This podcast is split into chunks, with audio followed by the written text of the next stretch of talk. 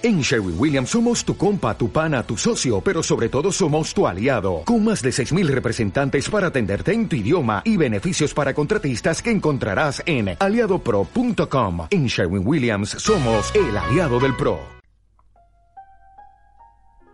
Capítulo 5 El golpe fue tan inesperado que todo el mundo quedó estupefacto.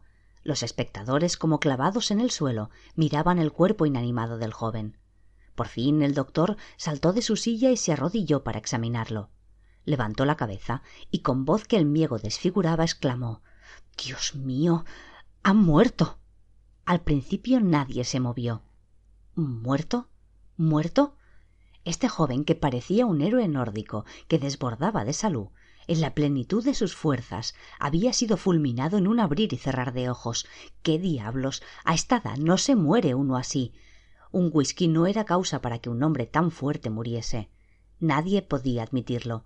El doctor examinó la cara del muerto y olió sus labios azulados y torcidos en una mueca. Después cogió el vaso en el que había bebido Marston. ¿Muerto? ¿Es posible que este joven se haya ahogado? exclamó el general. Llámelo así si quiere. Lo cierto es que murió asfixiado, aseguró el doctor. Olió el vaso y pasó un dedo por el fondo y se lo llevó a la punta de la lengua.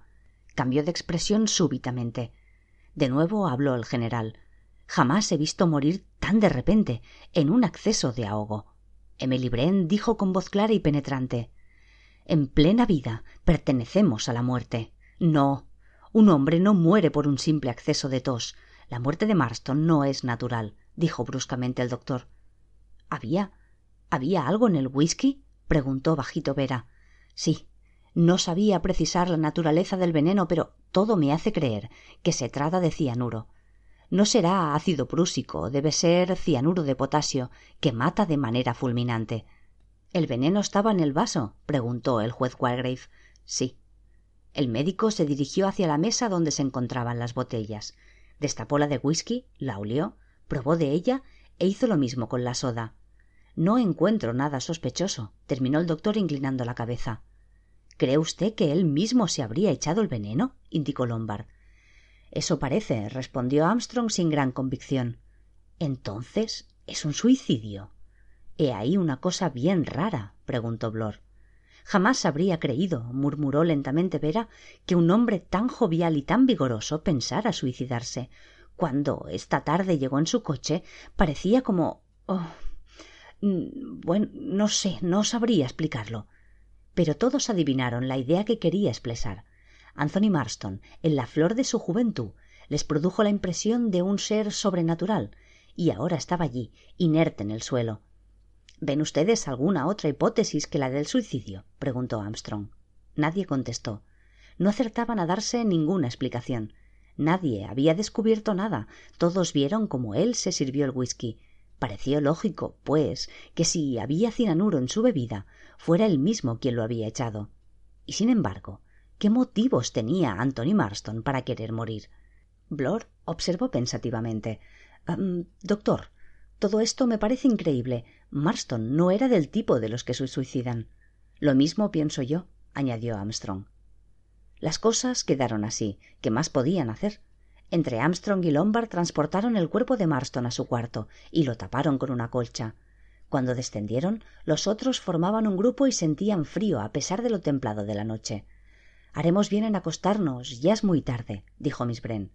El consejo estaba acertado, pues era ya más de medianoche y, sin embargo, todos esperaban. Parecía que nadie quería abandonar la reunión, como si buscasen un consuelo con su compañía. Fue el juez Walgrave el que primero habló. Es cierto que todos tenemos necesidad de dormir. Todavía no he levantado la mesa, protestó Rogers. Lombard ordenó. Ya era mañana ese trabajo. ¿Se siente mejor su mujer? preguntó el doctor. Subo a verla, señor. Al cabo de unos minutos volvió. Está durmiendo, señor. Muy bien, dijo. No la despierte. No, señor. Voy a arreglar el comedor, cerraré las puertas con llave y enseguida me acostaré. A su pesar, los invitados se fueron a sus habitaciones si hubieran estado en una vieja casona con las escaleras y los suelos cimbreantes, con rincones llenos de sombras por todas partes y paredes artesonadas y oscuras, hubiesen podido sentir siniestros temores, pero no se encontraban en tal caso. En esa vivienda ultramoderna, exenta de oscuros rincones, con luz eléctrica derramada a chorros, todo era nuevo, brillante, resplandeciente. Nada podía esconderse de malo. Faltaba por completo el ambiente de los viejos caserones atormentados. Y sin embargo, inspiraba a los reunidos un temor inexplicable. Se desearon las buenas noches y entraron en sus respectivos dormitorios. Casi inconscientemente, todos echaron la llave a su puerta. En su alegre habitación, pintadas las paredes de un color azul, el juez se desnudaba dispuesto a meterse en la cama. Pensaba en Edward Seton. La imagen del condenado se le aparecía con toda claridad. Veía sus cabellos rubios y sus ojos azules que miraban a la cara con cordial franqueza. Eso fue lo que impresionó al jurado. El fiscal Llewellyn le faltó tacto y en su informe tan pomposo quiso probarlo todo. En cuanto a Matthews, el abogado defensor estuvo muy bien. Su interrogatorio, conciso y bien llevado, había sido favorable a Seton, y creyó haber ganado por completo la partida. El juez dio cuerda a su reloj y lo colocó sobre la mesilla de noche. Se acordaba como si fuese ayer de esa sesión del tribunal. Escuchaba, tomaba notas y hacía resaltar el menor testimonio contra el acusado. Este proceso fue para él una victoria profesional. El abogado defensor estuvo admirable, tanto que el fiscal que informó después no pudo borrar la buena impresión que había causado la defensa. Fue él al hacer el resumen de los testimonios y los debates antes de la deliberación del jurado quien lo consiguió. Con gesto meticuloso, el juez Wargrave se quitó su dentadura postiza y la puso en un vaso de agua. Sus labios arrugados se cerraron y dieron a su boca un pliegue cruel. Bajando los párpados, el juez sonrió. A pesar de todo, había conseguido arreglarle las cuentas a Seton. Gruñendo contra su reumatismo, se metió en la cama y apagó la luz. En el comedor, Rogers estaba perplejo. Contemplaba las figurillas de porcelana puestas sobre la mesa. Se decía esto es extraordinario. Hubiera jurado que había diez. El general MacArthur daba vueltas en su cama. El sueño no venía. En la oscuridad veía la figura de Arthur. Había sentido por Arthur una verdadera amistad y cariño. Estaba siempre contento por la simpatía que le testimoniaba Leslie. Ella era tan caprichosa. ¿Cuántos jóvenes se habían enamorado de ella a los que trataba de brutos, su palabra favorita? Sin embargo, Arthur Richmond no fue a sus ojos un bruto.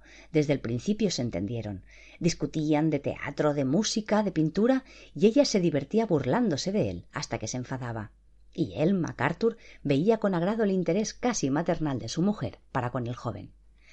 Interés maternal. ¡Qué mentira! Fue un tonto al no darse cuenta de que Richmond tenía veintiocho años y Leslie veintinueve. MacArthur amó a su mujer. La veía ahora, su boca en forma de corazón y sus ojos grises profundos e impenetrables bajo sus espesos bucles. Sí, la había querido y adorado ciegamente. Allá en el frente francés, en plena batalla, pensaba en ella y con frecuencia deleitábase contemplando su retrato que llevaba siempre en su bolsillo de su guerrera.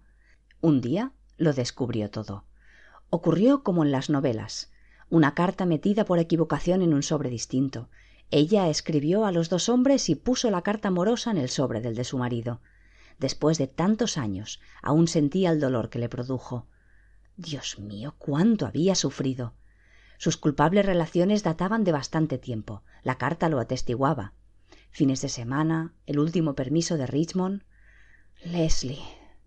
Leslie y Arthur, innoble individuo, su sonrisa hipócrita, su afectada educación. Sí, mi general, hipócrita y mentiroso, ladrón de mujeres. Con su calma habitual, había estado elaborando un plan de venganza. Se esforzó en demostrarle a Richmond la misma amabilidad que siempre. Lo había logrado. Puede ser. Lo cierto era que Richmond no sospechó nada. Los cambios de humor se explicaban fácilmente allí donde los nervios de los hombres estaban sujetos a dura prueba. Solo el joven Armitage le miraba algunas veces de una manera muy rara, y el día que decidió realizarlo se dio cuenta de sus intenciones. Con toda sangre fría, MacArthur envió a Richmond a la muerte. Solo un milagro podía salvarle y ese milagro no se produjo. Sí, envió a Richmond a que lo matasen y no lo sintió nada. Qué fácil fue aquello. Los errores se multiplicaban diariamente. La vida de un hombre no contaba. Todo era confusión y pánico. Después solo dirían el viejo MacArthur no era dueño de sus nervios. Ha cometido faltas tontas y ha enviado la muerte a sus mejores hombres. De ahí todo. Después de la guerra, Armitage habría hablado. Leslie no estaba al corriente de nada. Seguramente lloró la muerte de su amante, pero su pena se había pasado cuando volvió su marido a Inglaterra. Jamás le dijo nada referente a su infidelidad. Entre ellos, la vida continuaba normalmente, salvo que, a sus ojos, ella había perdido su aureola de virtud. Tres o cuatro años después, su mujer murió de pulmonía. Todo esto era muy lejano, quince años, quizá dieciséis.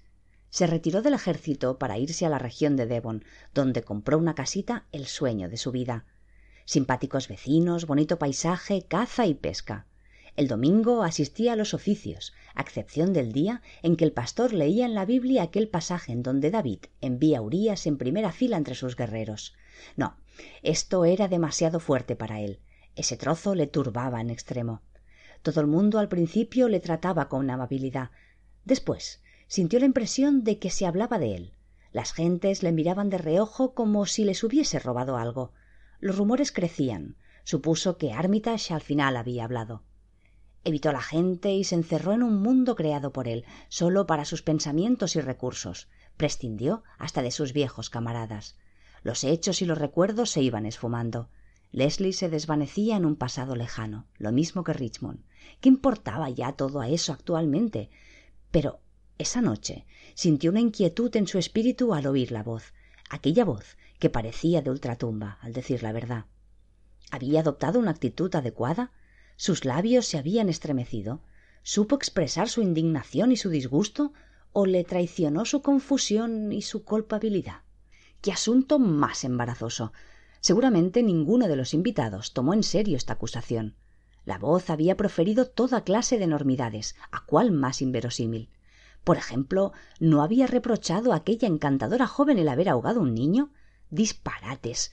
Un monomaníaco que sentía el placer de acusar a los demás a troche y moche Emily Bren, la sobrina de su viejo compañero de armas, Tom Bren, estaba acusada como él de homicidio. Saltaba a la vista que esa mujer era una persona piadosa, siempre metida en la iglesia.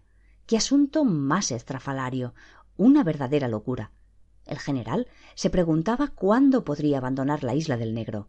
Mañana, seguramente, cuando la canoa automóvil llegara a la costa. Bravo.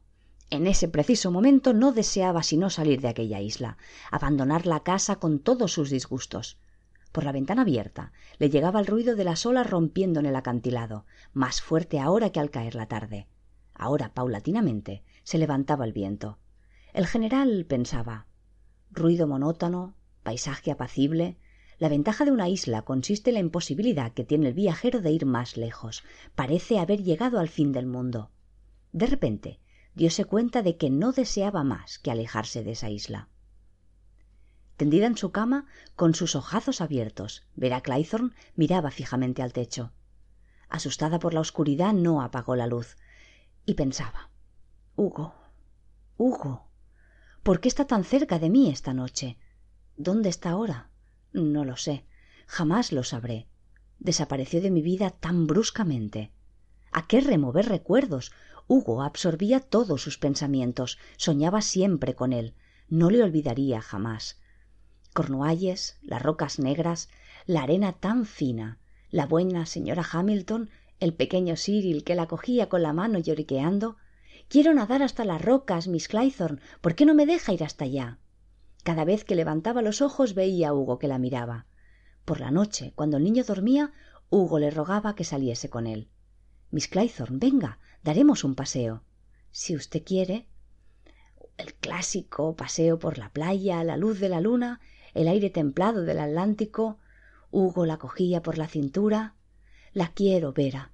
Si usted supiese cuánto la quiero.